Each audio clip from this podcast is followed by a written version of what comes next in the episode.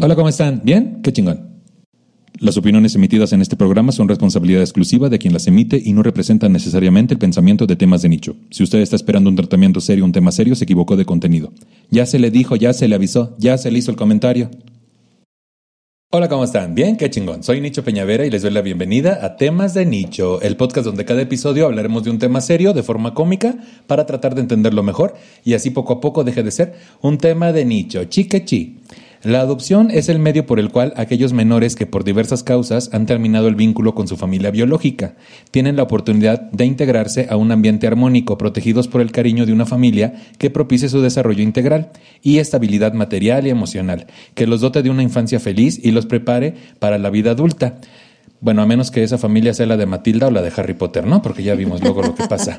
Sí. Guionista, comediante y maestra de stand-up comedy y co-conductora del podcast Sabroso. Bienvenida, Caro Campos. ¿Cómo estás, la Caro Campos? Eh, súper feliz de estar aquí en este magno evento. En este magno evento, siempre en los mejores eventos. Claro que sí. ¿Cuál es tu relación con la adopción, Caro? Bueno, yo soy adoptada y justo ahorita que decías lo de Matilda y tal, yo siempre cuento y me encanta venir y que, que me pregunten sobre esto porque a mí me parece que el mío sin duda es un caso de éxito rotundo. Bueno, yo lo veo así, no sé mis papás, habrá que preguntarles, pero yo sí lo veo como un éxito. Mira, de momento tú lo ves muy bien. Uy, yo lo veo perfecto. Está perfecto. Diseñadora de productos y servicios, comediante y ex alumna de Casa Peñavera. Bienvenida, Tusa. Muchas gracias. Gracias por la invitación. ¿Cómo estás, la Tusa? Es Bien, que muy contenta. a ti te gusta, más bien tu nick es pinche Tusa. Sí. ¿No? No quise decirlo yo así porque van a decir, ay, qué igualado. no, es que me decían Tusa y luego por las bromas y ay, pinche Tusa, entonces se quedó. Se quedó pinche Tusa. Muy bien. Nombre y apellido decías. ¿Cuál es tu relación con la adopción, Tusa? Uh, mi relación con la adopción. Pues yo eh, adopté. Así es. Adopté a una nena y es creo que no es una relación como de adopción, es más como de reciclaje. Decías. Sí. ¿Por qué? Hay ¿Por que qué? cuidar el planeta. Hay que cuidar el planeta. Está muy sobrepoblado ya. ¿no? Ya hay mucha gente, Sí. dices tú. Sí, tantito. ¿Qué, qué es lo que... La gente tiene muchas ideas sobre lo que es la adopción o en lo que consiste la adopción. ¿Cuáles son los clichés o prejuicios que han escuchado al respecto? ¿Qué no es la adopción?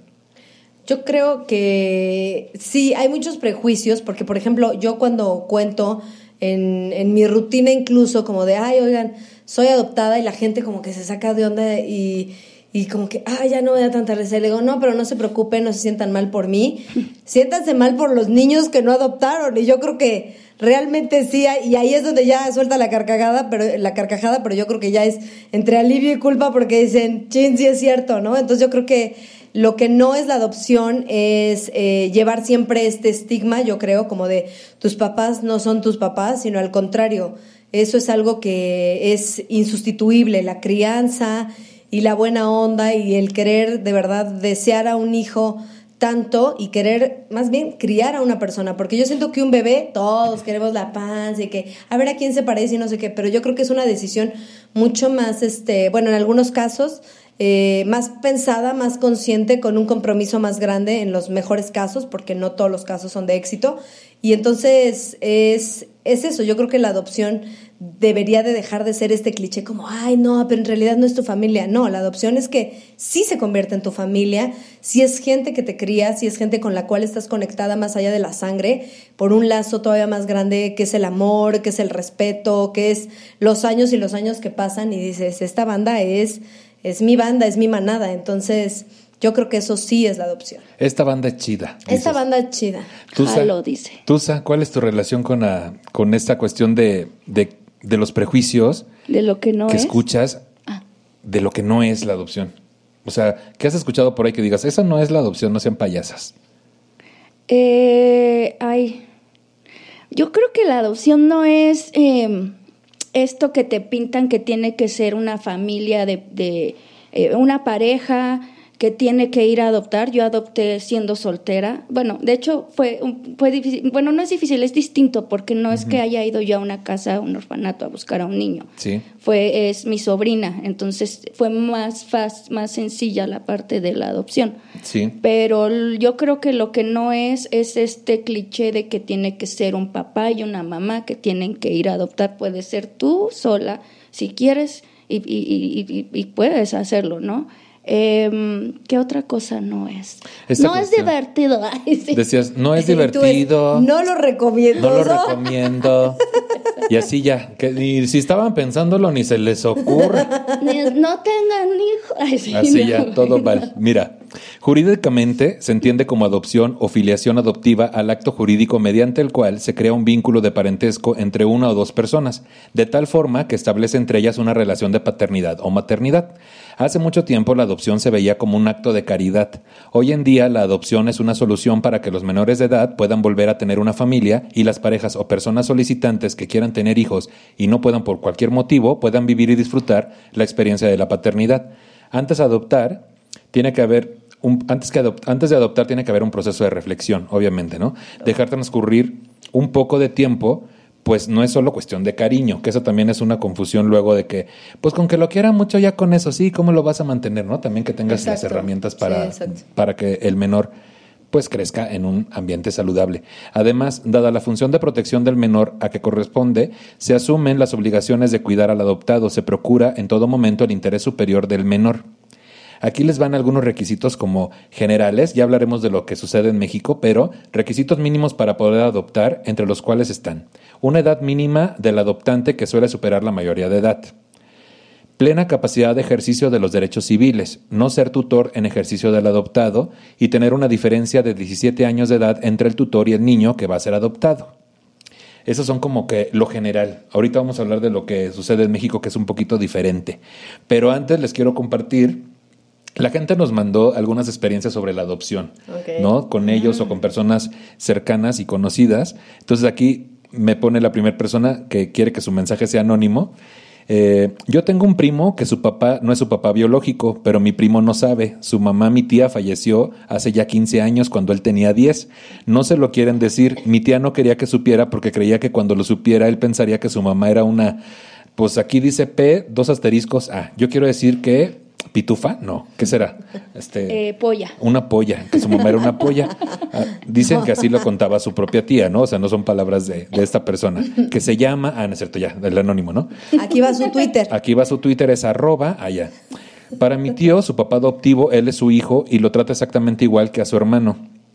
Pero da miedo lo que pueda hacer cuando se entere. Lo mejor hubiera sido tal vez que supiera más chico, pero las cosas no fueron así. Otra cosa que me pasó es que lo normal de hermanos que nuestro hermano mayor decía que nos recogieron a mi hermana y a mí de una barranca. Ja, ja, ja. Esta parte de cuándo decirle a la persona que, que es adoptada, ¿no? Tengo miles de anécdotas de eso porque eh, a mí, por ejemplo, a, a mí me dijeron hasta los 23 años.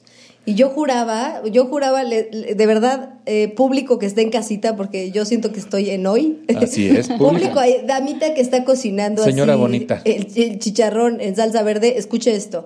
Yo pensaba que, eh, eh, o sea, que en, que en realidad, o sea, yo era, o sea, me parecía hasta mi abuelita materna, nos parecíamos muchísimo, muchísimo en carácter, en físico, es un, eres una locura.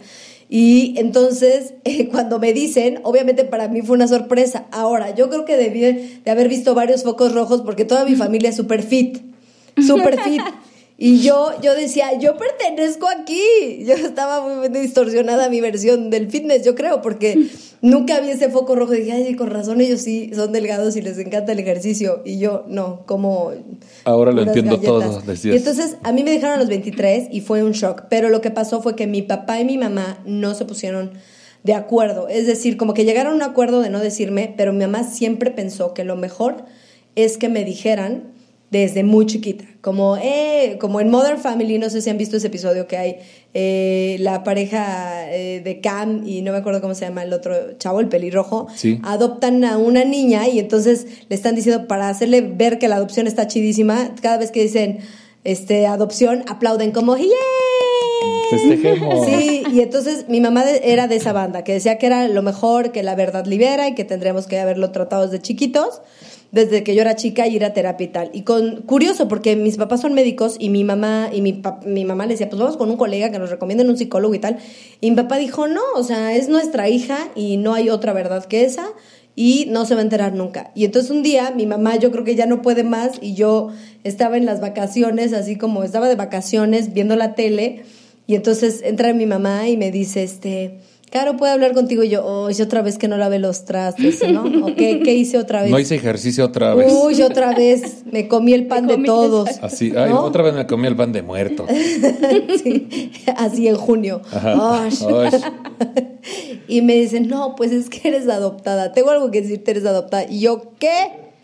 ¿Qué? De ahí mi mundo se volteó de cabeza. Fui con mi papá y mi papá me decía, no, no, no, no, no. Y, mamá y mi papá se empezaron a pelear. Mi hermano estaba bañando a su perro en, en, en el jardín.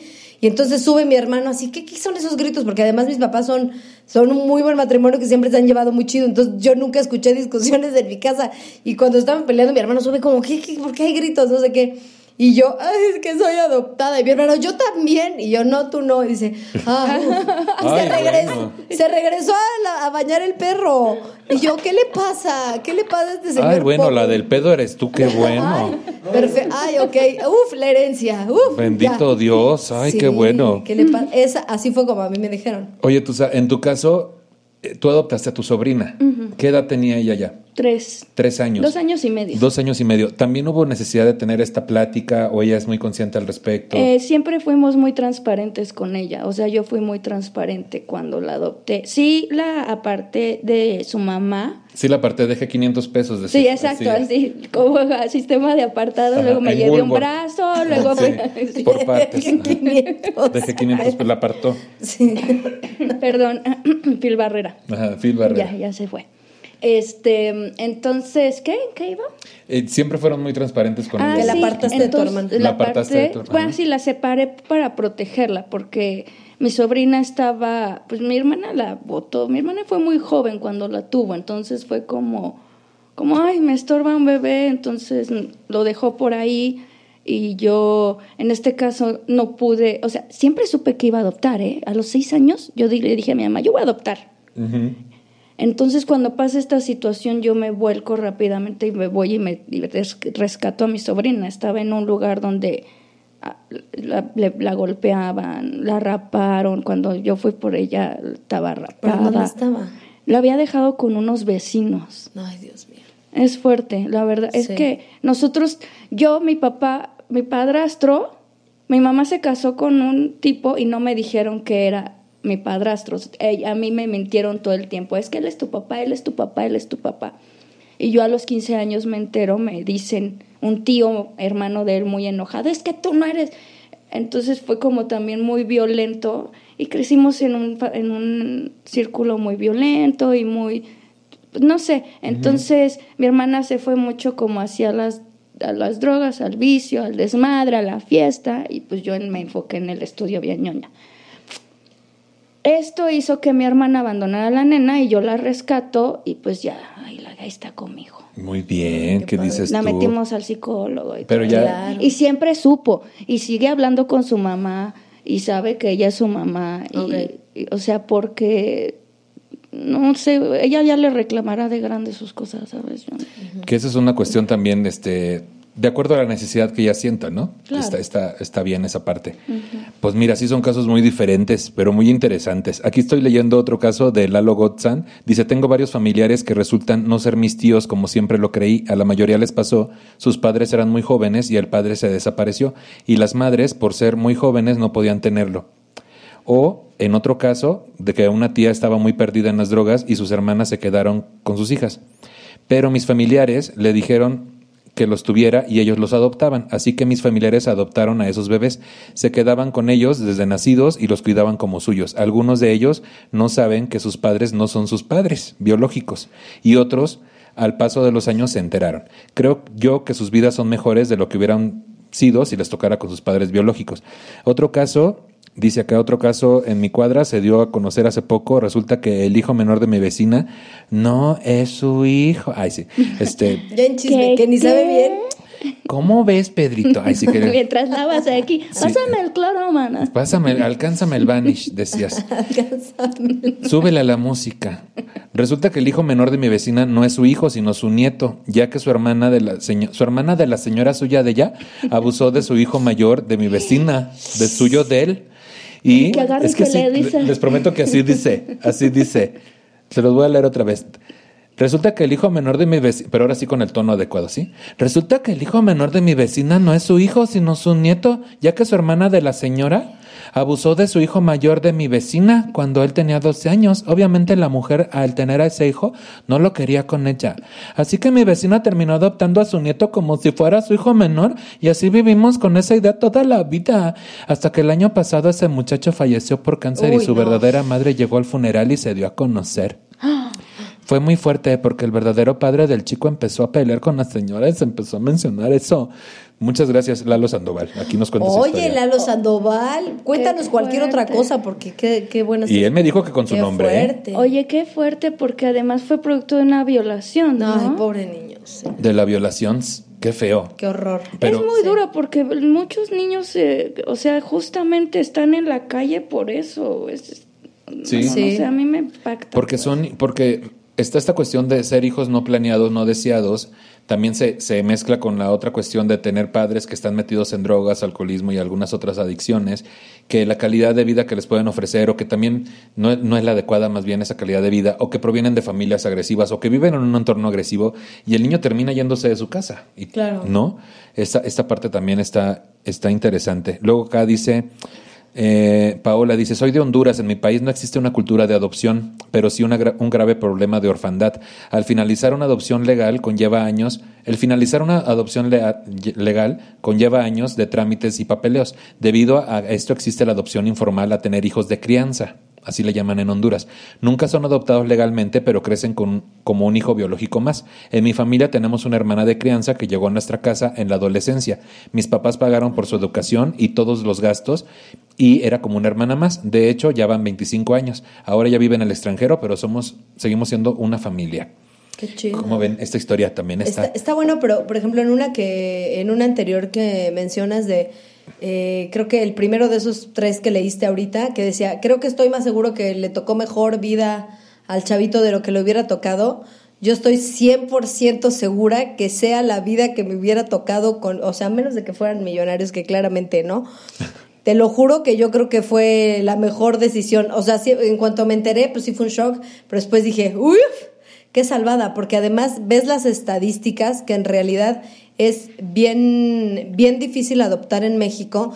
Y yo a los tres meses ya había conocido a mis papás y a los cinco meses, o sea, yo ni siquiera recuerdo, pues ya estaba en su casa y es un matrimonio pues que tenía una buena posición y que fueran sido muy responsables y que todo ha salido chido. Y dices, la verdad es que creo que tiene mucho que ver con la cultura que tampoco existe en nuestro país, con la cultura de adopción, de, de adoptar un bebé, a pesar de que hay tantos padres y que hay tantos problemas de esterilidad y de mamás que ya son más grandes y ponen en riesgo porque se quieren embarazar a tal edad y es sin un juicio de valor, simplemente echándole un poco de luz a que hay un problema de que hay, so- o sea, hay muchísimos niños y si lo que quieres es criar a alguien y vivir la experiencia de la maternidad o de la paternidad, hay esta opción en donde puedes cambiarle completamente la vida a alguien. Y cuando me dicen, ¿a ti te gustaría conocer a tu mamá o de dónde vienes? Y yo no, mira, con que me haya dado este perfil estoy perfecta. Vamos o sea, todo lo demás, gracias. No me dio tan buen metabolismo, ¿no? Pero bueno, ya, eh, algo es algo, algo es algo.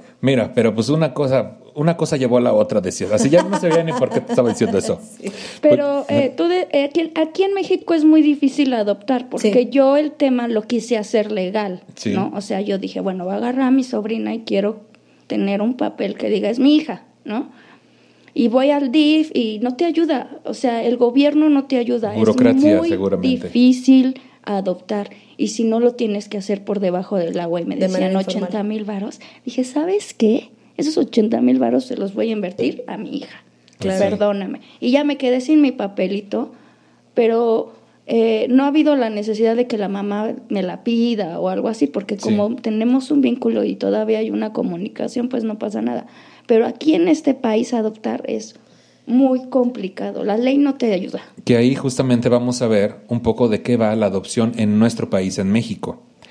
Los requisitos son ser mayor de 25 años, la o el cónyuge debe estar conforme en considerar al adoptado como hijo propio, tener medios suficientes para proveer de lo necesario para la subsistencia y educación del adoptado, integrar expediente con todos los documentos requeridos en español, tener 17 años o más en cuanto a diferencia de edad con el adoptado, tener buena salud. Si el menor que se va a adoptar es mayor de 12 años, también se requiere de su consentimiento. Los procedimientos de, adopción de un menor se realizan en las oficinas del DIF, correspondiente a cada estado, a cada entidad, por lo que a pesar de que se cuenta con una coordinación nacional, estos son responsabilidad de los gobiernos estatales. Las adopciones internacionales dentro del país son reguladas por la Secretaría de Relaciones Exteriores, que funge como encargada de reportar y dar seguimiento a las solicitudes realizadas. En cuanto a adopciones realizadas en instituciones privadas, estos centros establecen acuerdos de cooperación con las unidades encargadas de la niñez de acuerdo a su localización, ya sea a nivel municipal o a nivel estatal, dependiendo de la legislación la entidad en específico. El trámite para adopción de un menor tiene una duración promedio de entre ocho meses y un año, tiempo que puede modificarse de acuerdo, al cumplimiento de todos los requisitos, ¿no? Que ahorita voy a dar una página donde vienen todos los requisitos y los pasos a seguir para adoptar en México, lo cual, nada más de leerlo, se me hizo muy complicado.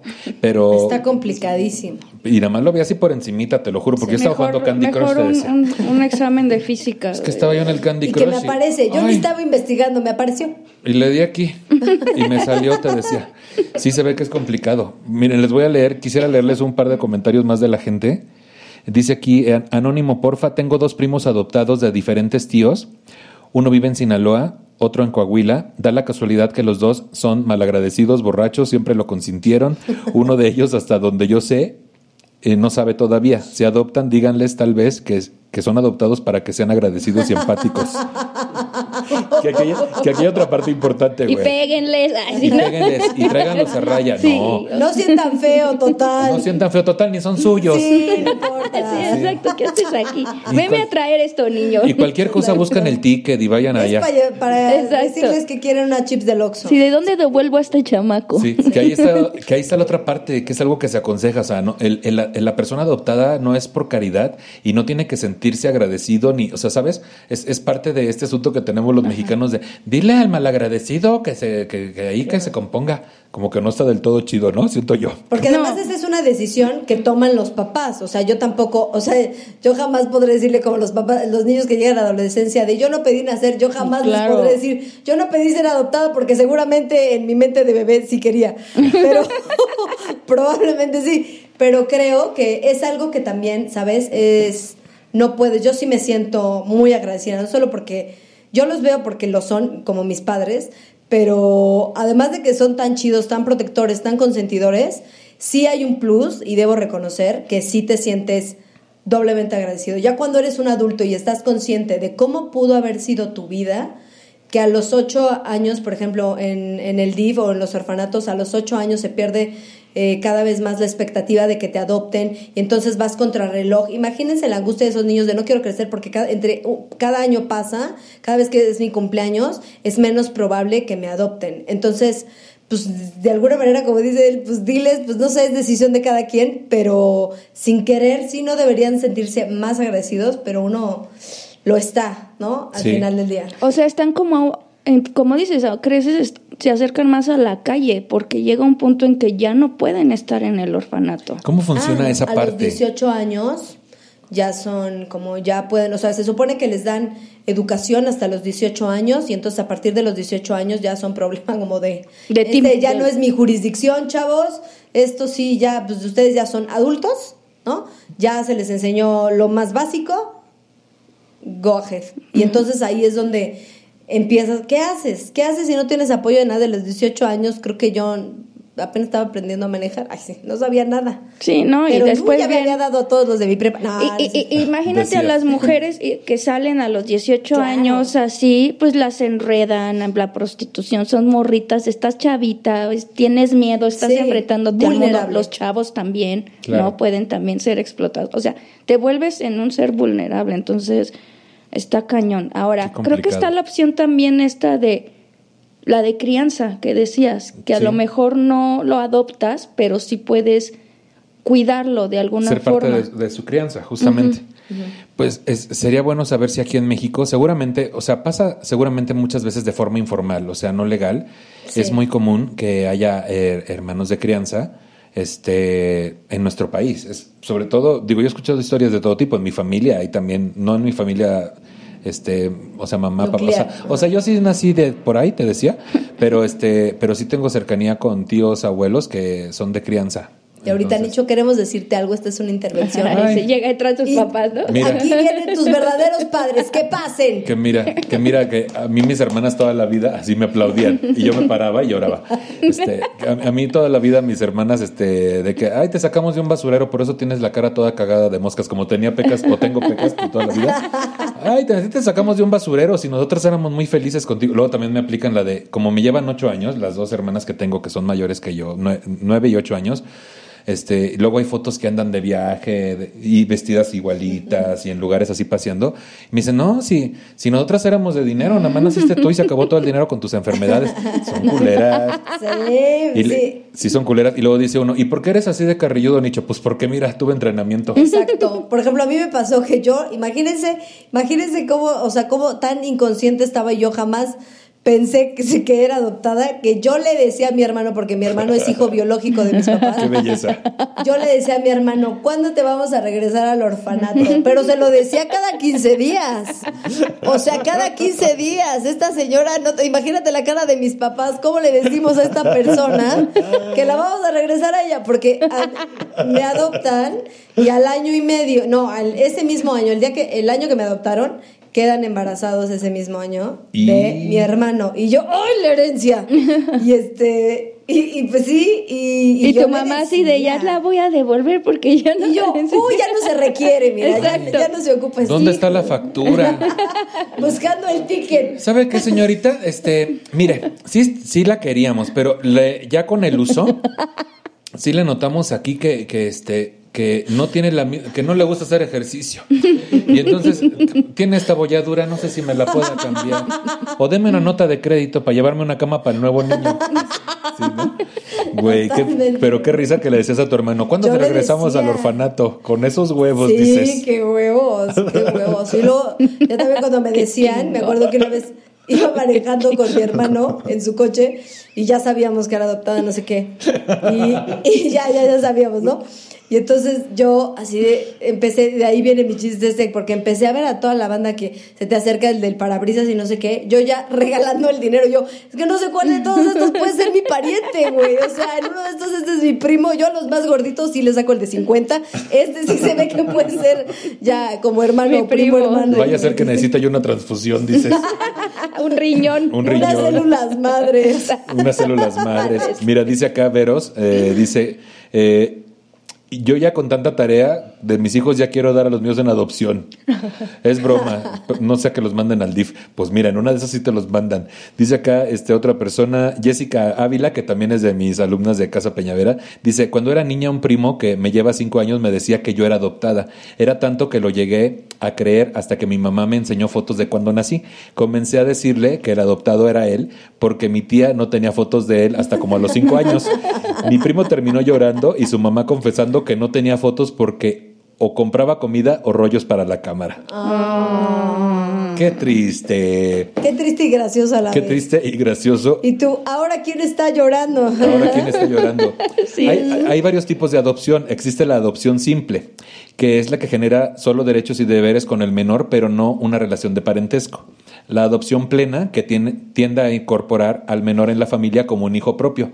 La adopción internacional, que incorpora en una familia a un menor que no puede encontrar una familia en su propio país de origen. La adopción por extranjeros es la promovida por ciudadanos de otro país cuando residen permanentemente en territorio nacional, ¿no? Y la adopción galáctica si quieres adoptar a Baby Yoda. Y la adopción galáctica si quieres adoptar a Baby Está Yoda. Güey, no he visto la serie porque no he pagado el Disney Plus, así te decía. Pero veo que mu- la gente está Que decías por qué era eso o el rollo para la cámara. ¿Por qué era eso o esta cámara? Sí, o, el, o el podcast. O el micrófono Sí, y el podcast. en- de ahorita, ahorita, de hecho, no he comprado calzones, mana. Te decía tampoco porque traigo ese pedo. Sí, la, la- la adopción galáctica también, que dices tú. Antes de integrar a un menor a una familia adoptiva, se buscan medidas de reintegración, es decir, se intenta reincorporar al menor con su familia nuclear, madre o, padre.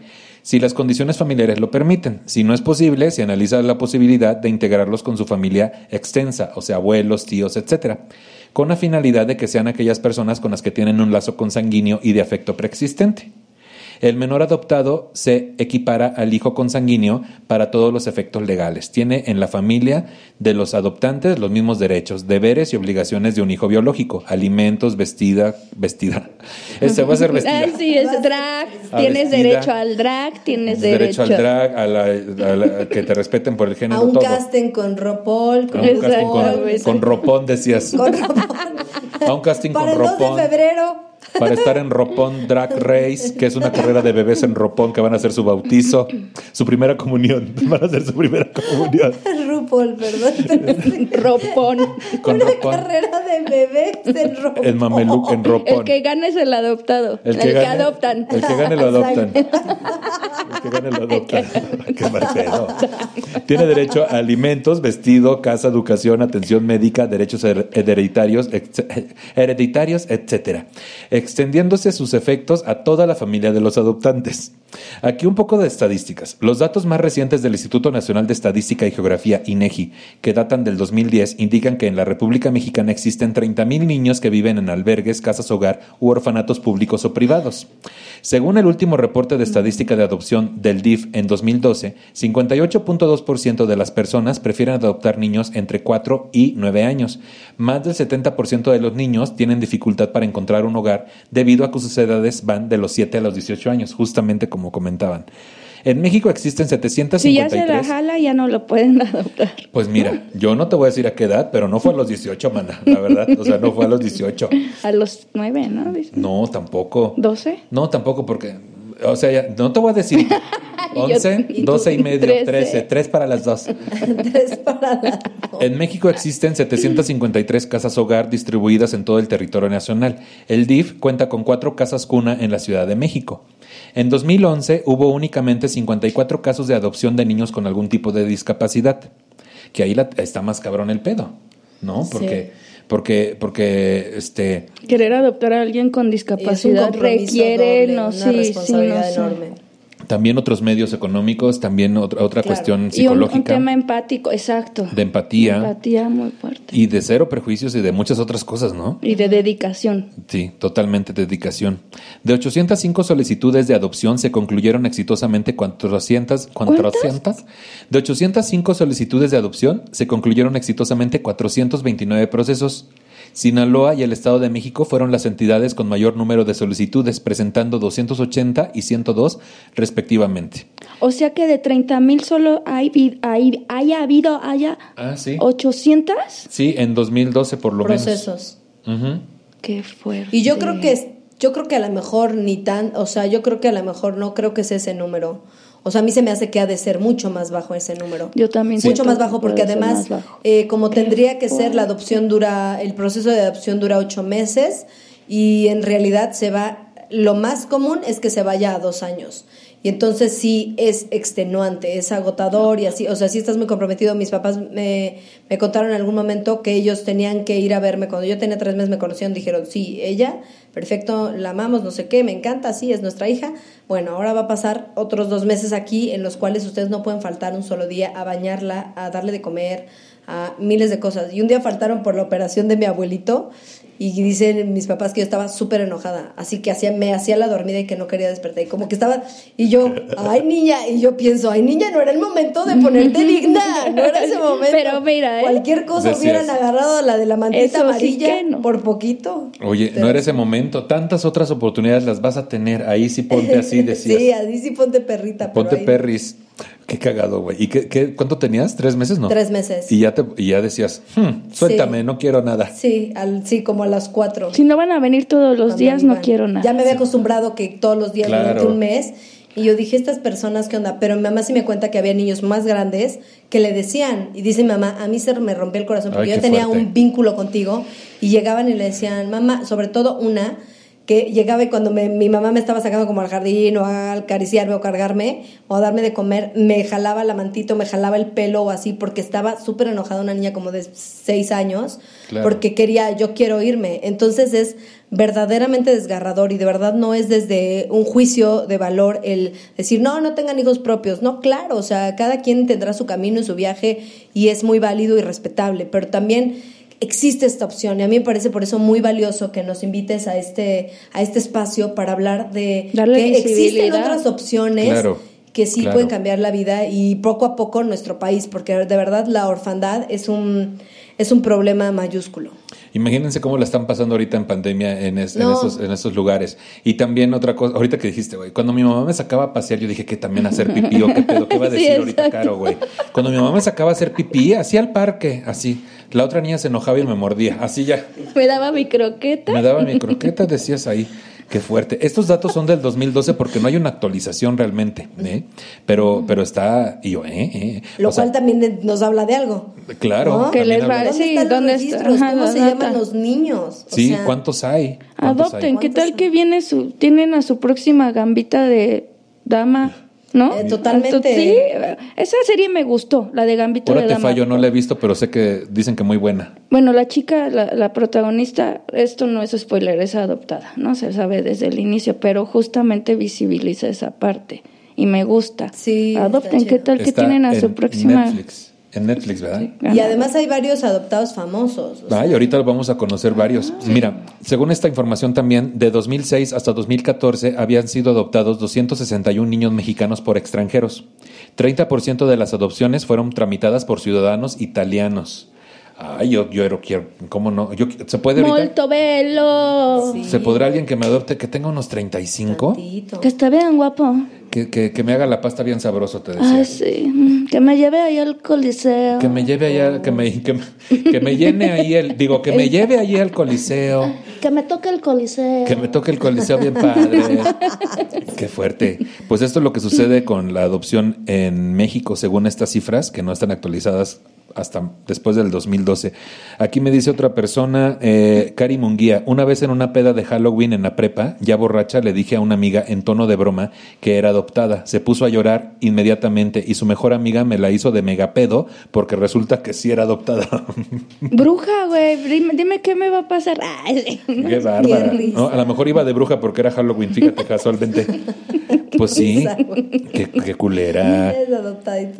Ay, acá mira, dice, yo tengo una Qué anécdota. culero, pero qué culero que, que, que ser adoptado sea un tema de bullying, ¿no? Así de, ah, eres adoptado. Y Exacto. nosotros mismos ahí lo donde- perpetuamos Donde también. está el tabú. Ajá. Sí. Donde normalizamos que no esté tan bien visto. Yo, por ejemplo, mi papá, cuando me dijeron, mi papá me dijo que seas adoptada es una mentira completa, tú eres mi hija. Y digo, qué padre, qué, qué buena onda. Él lo veía desde allá, con su corazón y todo, qué chingón. Pero yo dije, yo no me tengo que avergonzar de esto, me tocó una suerte increíble. Y la verdad, con las pocas herramientas que tuve en ese momento, porque era un shock, le hablé a mis amigos, aquí está una de ellas, y yo, güey, o sea, soy adoptado, o sea, yo dije, yo lo voy a gritar, porque además me siento así ya después, fui a terapia, pero es cierto, te hace, pareciera que es un tema de vergüenza. Es que una vez más se trata de tratar de ofender mediante algo que no tendría que ser ofensivo. Exacto. Y justo tiene que ver con no hablar el tema y, y que sea algo que es oscuro, es guardado, es este ahí secreto. De no conocerlo. De no The conocerlo. elephant in the room, ¿no? De- de- el elefante en la habitación, exactamente, pero ya dejemos de hablar de mí y ahora leamos otro comentario de Javier Vargas. Javier Vargas nos pone aquí, yo tengo una anécdota así medio culera. En una ocasión estaba dando mi clase en secundaria y hay un chico que estaba juegue y juegue mientras yo explicaba. Entonces ya algo molesto le dije que me mostrara cómo iba en su trabajo. No había hecho nada, entonces ya un poco cansado de que no nunca hiciera nada de trabajos, solo relajo, pues le dije que quería conocer a sus papás. Él me dijo que también quería conocerlos y me reí y le dije, pues, y le dijo, pues es que soy huérfano y me dijo, no, no soy adoptado todavía. No, o sea, me- se rió, obviamente le dijo, ¿que eres huérfano? Dijo, no, soy adoptado. Este, y todavía me dio un poco de risa, creí que era broma. Eso hasta que su mamá fue a hablar conmigo y me dijo que el chico tenía un mes apenas que se había enterado de que era adoptado. Sí me sentí medio culero. Pues sí. No manches. Sí, mi Javi, sí te viste medio culero, la verdad, pero mira. Está bien bueno lo que te mandan. Pero nos sirvió aquí de, de relajo, mira, de relax. Dice, oh, eh, dice por acá Alan Joshua. Hey, yo espero y lo tomes en cuenta. No, pues a mí siempre me decían que era adoptado por mis rasgos físicos. Tengo los ojos un poco rasgados y siempre tú eres adoptado y, y siempre me decían tú eres adoptado, veniste de China y te quedaste aquí en México y que no y ¿qué? Es que discúlpenme, pero de verdad no, no aprendo a leer todavía cuando la gente No esté- llegué ni a esto, dice. Lo que pasa es que luego me lo mandan bien enredado. Sí. Ya me están contando esto y luego ya me dan la receta de un pozole. bueno, el pedo es que a este güey le decían siempre que era adoptado porque tenía los ojos rasgados. Que esa es otra, que si no eres ide- si no tienes rasgos de tu familia, luego para castrarte entre tus hermanos te dicen que eres adoptado, y aunque no, también. Pero volvemos al punto. Digo, si es algo de guasa, también se entiende, pero volvemos al punto de que luego hay gente que sí en serio te quiere ofender con Sí. decirte que eres adoptado. Exacto. Te Mira. sacaron del mercado, así me decía mi mamá. Te sacaron del Te mercado. sacaron del mercado. ¿Pero tu mamá? Sí. de- no, bueno, era el bullying el de mi madre. ¿eh? Qué hermoso, qué hermoso. Mira, nos, nos- nos ayudaron a enfrentarnos a los problemas de la vida desde chiquitos, te decía. Sí. Aquí algunos consejos de cómo tratar la adopción con los niños, la familia y el entorno. Dicen, intenta conocer al máximo la historia del pequeño. Eso significa conocer sus antecedentes familiares y todos los datos posibles sobre su estado de salud. Los niños que se encuentran bajo el cuidado de los centros del DIF nacional no siempre provienen de entornos funcionales en donde hubiesen sido amados y cuidados. Ayuda y comprensión del entorno familiar, abuelos, tíos, sobrinos y otros hijos deben tratar al pequeño como uno más de la familia, sin distinción alguna, y sin hacer comentarios inoportunos sobre su origen. Perdón, me río porque pues ya saben lo que leímos ahorita. La Academia American de Pediatría recomienda informar a los hijos de que son adoptados en cuanto sean capaces de entenderlo generalmente entre los dos y los cuatro años. Ese es un dato interesante. Y ahora me encontré por ahí un documento, les voy a platicar. Cristina Romo fue adoptada a los dos años de edad, vive en Estados Unidos y trabaja en una organización de apoyo a la adopción. Aquí les voy a leer lo que ella llamó eh, 10 normas que les entrega a los padres que adoptan un niño o que están interesados en el tema. Dice acá, 1. Imposible ignorar que perder a los padres biológicos es traumático para un niño. Esta pérdida será siempre una parte de mí, moldeará quién soy y tendrá efecto sobre mis relaciones, especialmente mi relación contigo. 2. El amor no es lo suficiente para la adopción, pero ciertamente marca la diferencia. Dime todos los días que me quieres, especialmente en los días en que no soy particularmente adorable. 3. Muéstrame por medio de tus palabras y acciones que estás dispuesto a resistir cualquier tempestad conmigo. Para mí es difícil confiar en las personas a causa de las pérdidas que he experimentado en mi vida. Muéstrame que puedo confiar en ti, mantén tu palabra, necesito saber que eres una persona segura en mi vida y que estarás allí cuando te necesite y cuando no te necesite. 4. Ay, ya quiero llorar, te Yo decía. también. Pero no llores, vamos a aguantar hasta el final. Eh, Aguanten este video Yo sin no llorar. prometo nada. Te decías. 4. Yo siempre creo que me abandonarás, no importa cuántas veces me digas o muestres lo contrario. La idea de que las personas que me aman me dejarán está arraigada y será siempre una parte de mí. Puede que de- puedo querer apartarte de mí para protegerme del dolor de la pérdida. No te molestes con lo que yo diga. Necesito que me muestres que nunca me abandonarás. 5. Eso sí es cierto, mi hija. ¿Verdad? Todos los días Lo me lo dice. ¿me quieres? ¿Me dices que me quieres? Y yo, o sea, pero... ¿Y porque ella siente, pues, que no, no es querida? Sí. Ahí hay, algo arraigado justamente consciente o inconscientemente, Claro. porque no también tiene que ver siempre con los, con los niños que lo sepan o que estén conscientes de que son adoptados, sino que también se quedan marcas en tu, pues, y, en tu y- y les tienes que asegurar que no te vas a ir. O sea, yo a mi hija le tengo, cuando salgo de viaje o de chamba o algo, siempre le tengo que asegurar que voy a regresar, porque su mamá cuando se fue, Le dijo, ahorita le vengo. dijo, ahorita vengo. Y ya no regresó. Y ya no volvió. Entonces, si yo salgo más de un día de casa, es como... Decías, le dejo ahí sus croquetas, le dejo sí, su agüita, su agüita, Su mantita. tapetito su donde hace. su tapetito Su y, y, periódico y- ahí. y le sa- y ya sabe bien, No, decías. la educa y no, no le abras a nadie. No, Nomás no le abras a nadie. Y ya listo. Número 5. Te necesito para que me ayudes a aprender sobre el color de mi piel y mi cultura de origen, porque es importante para mí. No me parezco a ti, pero necesito que me digas con tus palabras y acciones que no hay problema en ser diferente. 6. Te necesito para ser mi abogado. Habrá personas en nuestra familia, en la escuela, en el vecindario, en la sala de espera del pediatra, que no entienden la adopción. Necesito que se los expliques. 7. En algún momento puedo preguntar o desear buscar a mi familia biológica. Puedes decirme que estas personas no importan, pero no tener ese tipo de conexión deja un vacío en mi vida. Tú siempre serás mi familia. Si pregunto o busco mi familia biológica, eso no significa que te ame menos. Vivir sin conocer a mi familia biológica es como tratar, es como trabajar en un rompecabezas en el que faltan piezas, y saber de ellos puede ayudarme a sentirme más completo. 8. Por favor, no esperes que te dé las gracias por haber sido adoptada. Yo soporté una pérdida tremenda antes de volverme parte de tu familia.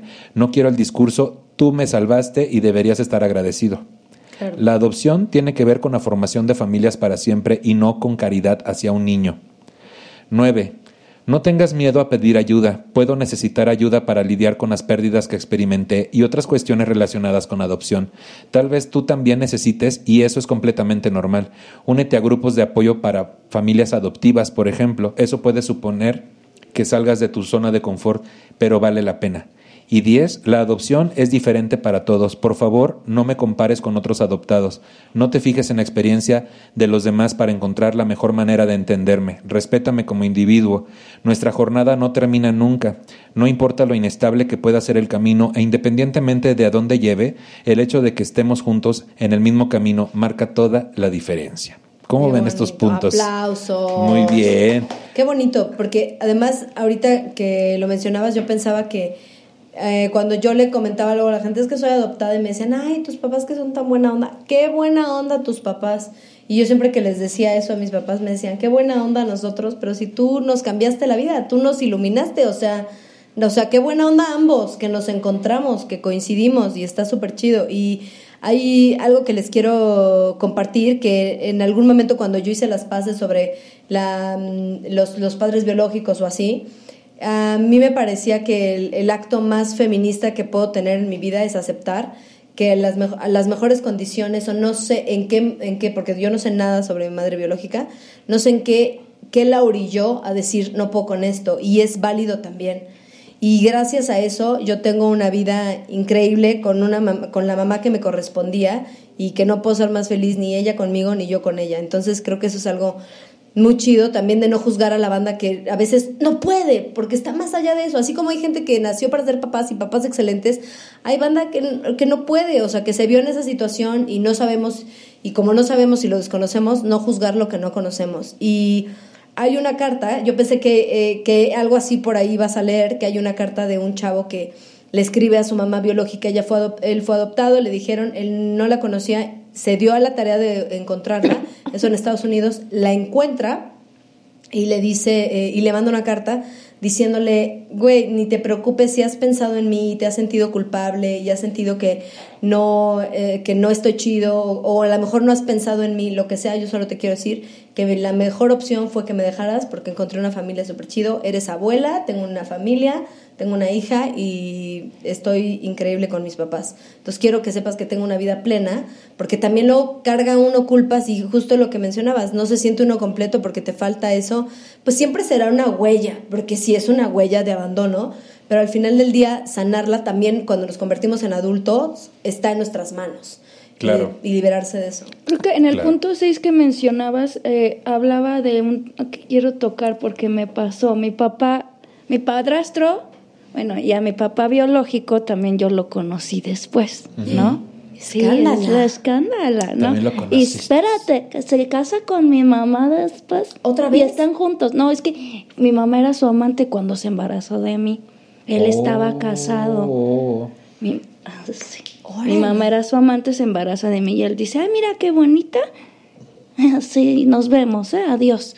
Y se va. Y, entonces anda con tu padrastro. Y mi mamá se junta con mi padrastro, nace mi hermana. Terminan. terminan. Y ahorita está con tu papá biológico. Mi papá no, me, me nos, nos encontramos, me busca por Facebook. No sé cómo mi mamá lo se encuentra, pero yo le decía, es que lo quiero conocer, yo quiero saber quién es.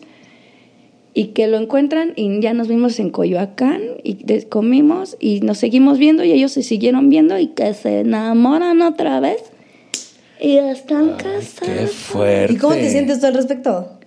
Pues al principio era raro, me sentía feliz, pero era raro porque no sé, siempre he vivido en una familia disfuncional, entonces de repente a ver amor, ver amor y cariño es como de, ¿qué es eso? Amor y ternura. Sí, exacto. Qué fuerte, güey. Ya, lo único que lo hubiera puesto más interesante es que su padrastro terminara con su padre biológico. Eso, eso hubiera sido lo único que le hubieras dado un, un giro más. Y ahora andan y todos, ¿qué? ¿Sí? ¿Qué cosa? Mira, acá tengo otra historia. Dice, este, ahorita les digo si anónimo o no. Dice, hola querido Nicho, soy Lili y tengo 36 años. Siempre tuve como la du- duda de niña de que no me parecía nadie de mi familia y esto porque una vecinita se encargaba de decirlo. Obviamente, al ser niña, pues lloraba y mamá me consolaba diciendo que esa niña estaba loca. Ja, ja, ja, ja, ja. Le dio risa. En fin, pasaron los años y entré a la rebeldía. Después de que mi madre murió, mi familia, con esperanza de que dejara el desmadre, me contaron la historia de que mi hermana mayor conoció a una mujer que estaba embarazada y quería abortar. Mi hermana obviamente le dijo que no, que mejor tuviera a su bebé y que se lo regalara. Así como cuando pides un perrito.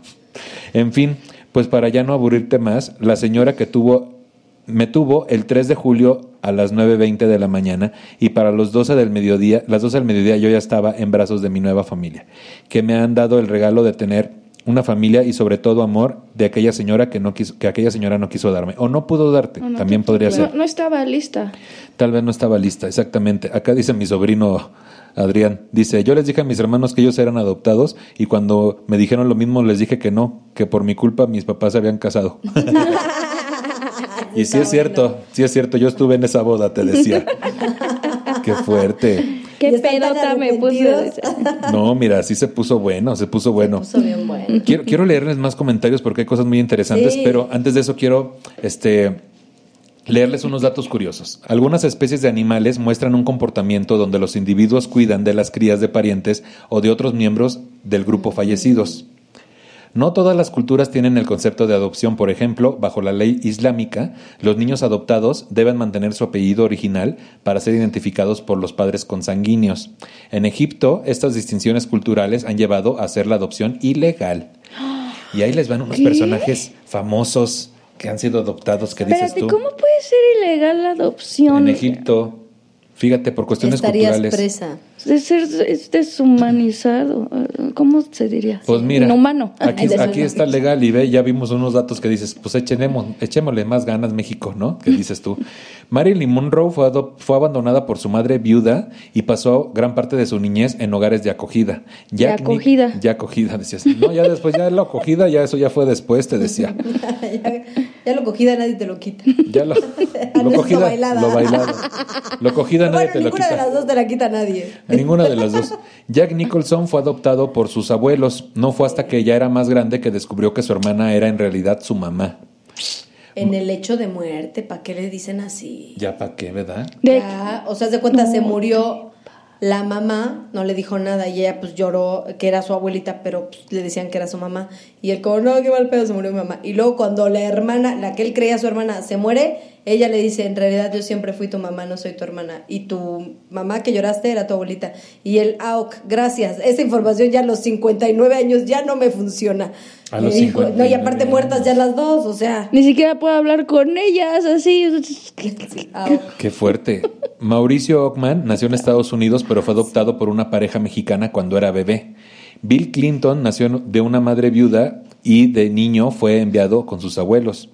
El padre de John Lennon se ausentó sin permiso estando en un buque de la Armada y su madre no podía cuidar de él, de modo que fue adoptado por su tía. Tras la muerte de su padre, Nelson Mandela fue adoptado a los nueve años. Nelson Mandela. El padre biológico de Steve Jobs, ahí les va el nombre, permítanme, déjenme, es que a la gente luego le gusta mucho que yo diga nombres complicados porque lo hago fatal. El padre biológico, voy a respirar, ¿eh?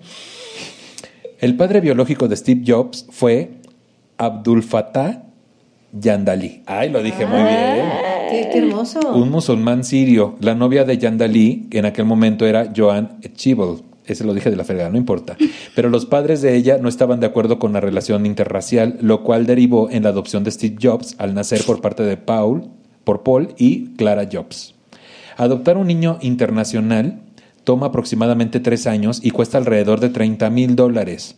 Algunos países ven la adopción como un negocio, cada vez cuesta más realizar ese tipo de adopción. Tienes que tener un porcentaje de masa corporal abajo del 35% para adoptar en Corea. ¿Qué? ¿Qué? Aquí está el dato. Ay, discriminando a mi comunidad. ¿Qué dices tú? A los de nuestra, tra- nuestra especie. Sí, qué mala onda. Qué mal pedo. En el 2013 Rusia prohibió la adopción por parte de estadounidenses. Las mujeres de Corea deben esperar siete días para decidir si van a adoptar, si van a dar a su hijo en adopción. Siete días, por lo menos. México ocupa el segundo lugar en América Latina en cantidad de niños huérfanos con 1.6 millones de casos. Sin embargo, no tiene un conteo actualizado de los niños y niñas que están en instituciones de cuidado. Hasta el 2010 había 29.310 niños y jóvenes que no contaban con cuidados familiares ni institucionales. Aparte de la adopción homoparental, que es permitida en, DF, Ciudad de México, se permite la adopción a parejas extranjeras y existen entidades que aceptan la adopción por parte de un solo padre o madre. Hay estados en donde se contempla el requisito subjetivo de tener buenas costumbres, entre comillas, además de entidades como Chiapas, en donde se debe contar con solvencia moral. Toma eso.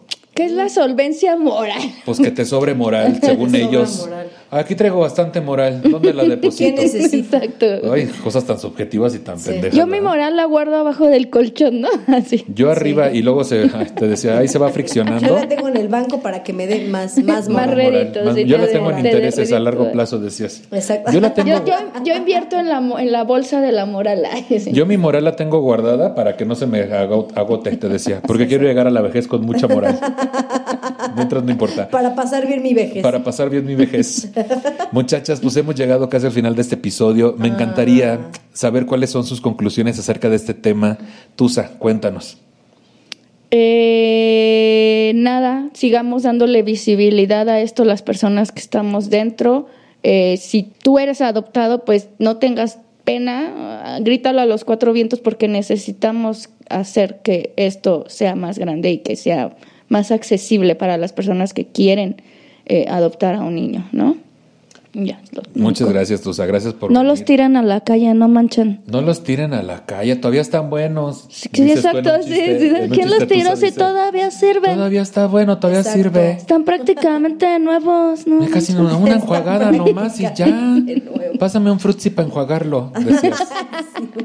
Carito Campos, cuéntanos, ¿cuál es tu conclusión sobre el tema? Eh, pues sí, eh, tratar de incrementar más eh, la cultura de la adopción, que tengamos muy en cuenta que hay números que no conocemos, hay niños en el DIF y en varios orfanatos que no son reclamados, que en dónde están, que la verdad sus derechos seguros se han de pasar por alto porque no sabemos eh, en qué condiciones están. Yo, eh, yo creo que eso es lo más importante y eso, como dice Tusa, gritarlo cada vez más y hacerlo tema de conversación y estar en la sobremesa y platicarlo y platicarlo hasta darle la suficiente, el suficiente foco para que la gente lo empiece a ver como un tema más normal y se convierta. Yo por lo que de verdad abogo muchísimo y rezo es para que realmente esto se convierta en una cultura y entonces los padres que quieren pues que tienen ansia de criar, de criar a un ser humano con todo lo que conlleva, lo empiezan a ver como una opción viable. Entonces, más que nada,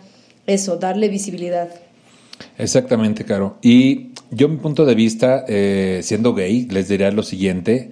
La próxima vez que tengan ganas de decir que un niño tiene derecho a tener padre y madre, que es la familia natural, y que un homosexual o una pareja homoparent o una familia homoparental no puede adoptar porque está yendo encima de los derechos del niño, pues chinguen a su madre, ¿no? Es lo que yo quiero decir, ¿no? O sea, que, que no mamemos. Están viendo las cifras aquí.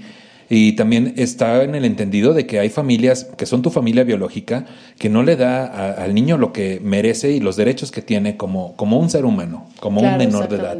Entonces, abrámonos a la posibilidad de la adopción en nuestro país y en el país donde te encuentres, investiga y creo que es algo muy importante visibilizarlo, platicarlo, decirlo, hacer mofa también y reírnos entre nosotros. Las invitadas que tengo aquí tienen toda la licencia para hacerlo y pues yo nada más tantito porque pues no quiero problemas, te decía. Pero No, sí, porque a través del humor también se, se le echa foco, se le echa luz y entonces ya se vuelve un tema menos tabú, que es lo que estás tratando de hacer aquí y me parece increíble que lo estás logrando. Que la gente diga, pues a través de risas, de comedia, lo que sea, pero que se apunten esos temas. La- y este tema es La verdad se importantísimo. Asoma, ¿no? De broma en broma, la verdad. La verdad Qué se bueno. asoma, la verdad se asoma. Para ver los requisitos, complementos eh, y todo lo que se necesita en el proceso de adopción en México, pueden entrar a www.sitios.dif.com.mx. Si conoce usted algún sitio para conocer un poco más sobre el proceso de adopción en México o en otro país, por favor póngalo en los comentarios de este programa en YouTube y hagamos comunidad.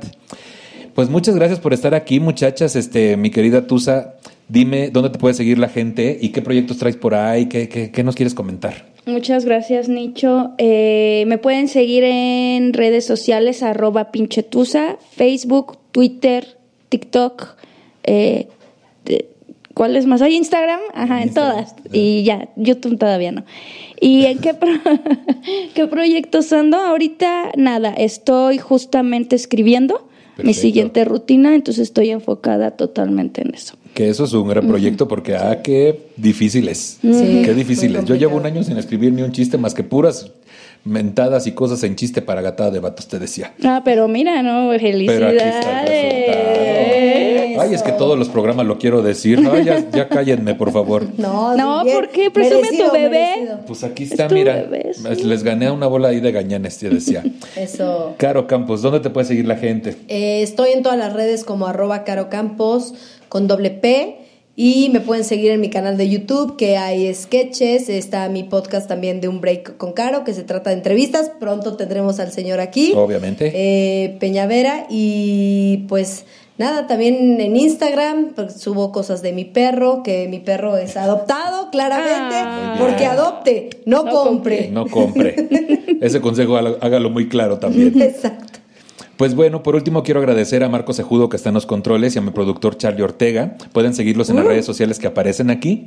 Gracias por escucharnos. A mí me pueden seguir en todas las redes sociales como Nicho Peñavera. Este episodio está disponible en mi canal de YouTube Nicho Peñavera y como temas de nicho en Spotify, Apple Podcast, Amazon Podcast, Spreaker, Deezer y Google Podcast. Compártelo para que lleguemos a más personas con el hashtag temas de nicho. Y por último, si usted se siente ofendido por el tratamiento que le hemos dado al tema y tiene un montón de sugerencias sobre cómo hacer este programa de forma correcta, le sugerimos dos cosas. Una, no nos escuche. Y dos, produzca si uno. Muchas gracias. Hasta luego.